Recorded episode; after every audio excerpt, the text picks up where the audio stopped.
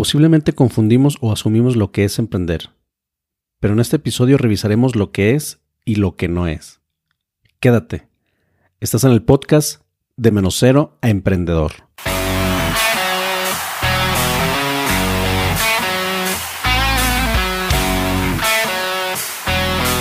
Bienvenidos a todos. Estás en el episodio 3 del podcast de menos cero a emprendedor el primer podcast de emprendimiento para principiantes en Aguascalientes. Y vaya que no es cualquier podcast. Es un podcast totalmente diferente. Es un podcast para emprendedores con conciencia. ¿Qué tal? Yo soy tu amigo René Mejía y es un gusto saludarte. Creamos este lugar para compartir los mejores tips, herramientas y las mejores prácticas para tu desarrollo personal y profesional. En este episodio revisaremos lo que es realmente emprender, porque aunque usted no lo crea, muchas veces tenemos una mala concepción. Así es que explicaremos esto en cinco puntos. Comencemos. Punto número uno. Definición. Siempre que le pregunto a la gente qué significa para ellos la palabra emprender, la mayoría me responde empezar algo, crear un negocio o ser tu propio jefe. Pueden tener muchas ideas de lo que significa, pero también solemos confundir. Cuando le platicaba a mis amigos y conocidos de que quería hacer un podcast de emprendimiento, hubo muchas personas que me preguntaban, ¿y eso qué es? Otras me dijeron que eso no tenía chiste, que solamente era hacer un negocio y buscarle uno solo. Un día llegó a la puerta de mi casa un volante que llamó mi atención. Te leeré lo que dice. Busco mujeres emprendedoras que deseen tener ingresos a partir de 700 pesos más comisiones. Tú pones el límite de ingresos. Cambia tu vida ayudando a otros. ¿Tú crees que esto es emprender?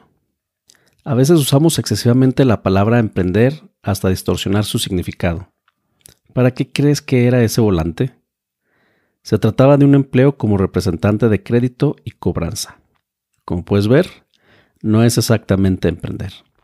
Aunque en parte es cierto lo que se ha mencionado, sigue estando incompleto. Este concepto le falta algo, Falta un par de elementos importantes y para ello veamos lo que nos dice la RAE. La definición de la Real Academia Española dice que emprender significa acometer y comenzar una obra, un negocio o un empeño, especialmente si encierran dificultad o peligro. Lo repito, especialmente si encierran dificultad o peligro.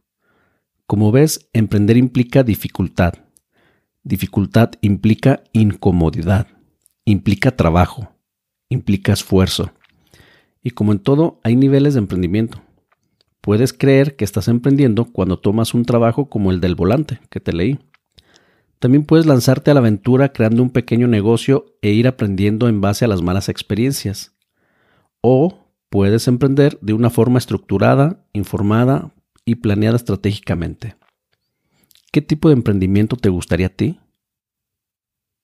Punto número 2. Emprender no es igual a negocio. Todos pensamos que emprender solo se trata del negocio, pero ¿qué crees? Cuando alguien emprende, el negocio es la persona. Sí, lo escuchaste bien. El negocio es la persona. Y si la persona no crece, será muy difícil que el negocio lo haga también. Mi definición de emprender es igual a desarrollo personal más negocios.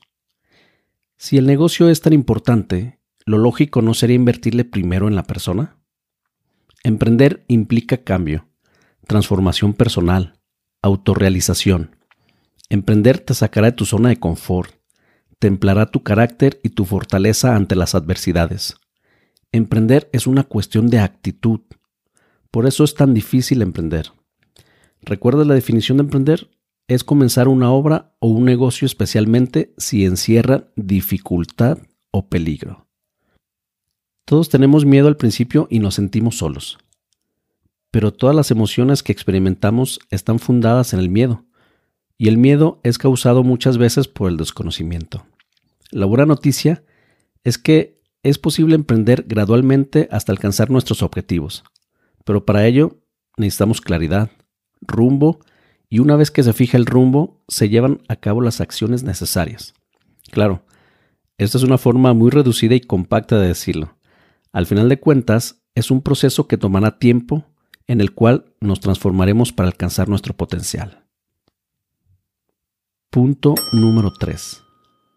El vehículo para alcanzar tus metas. Como lo acabo de mencionar, emprender se trata de crecimiento personal para alcanzar nuestro potencial y vivir una vida plena.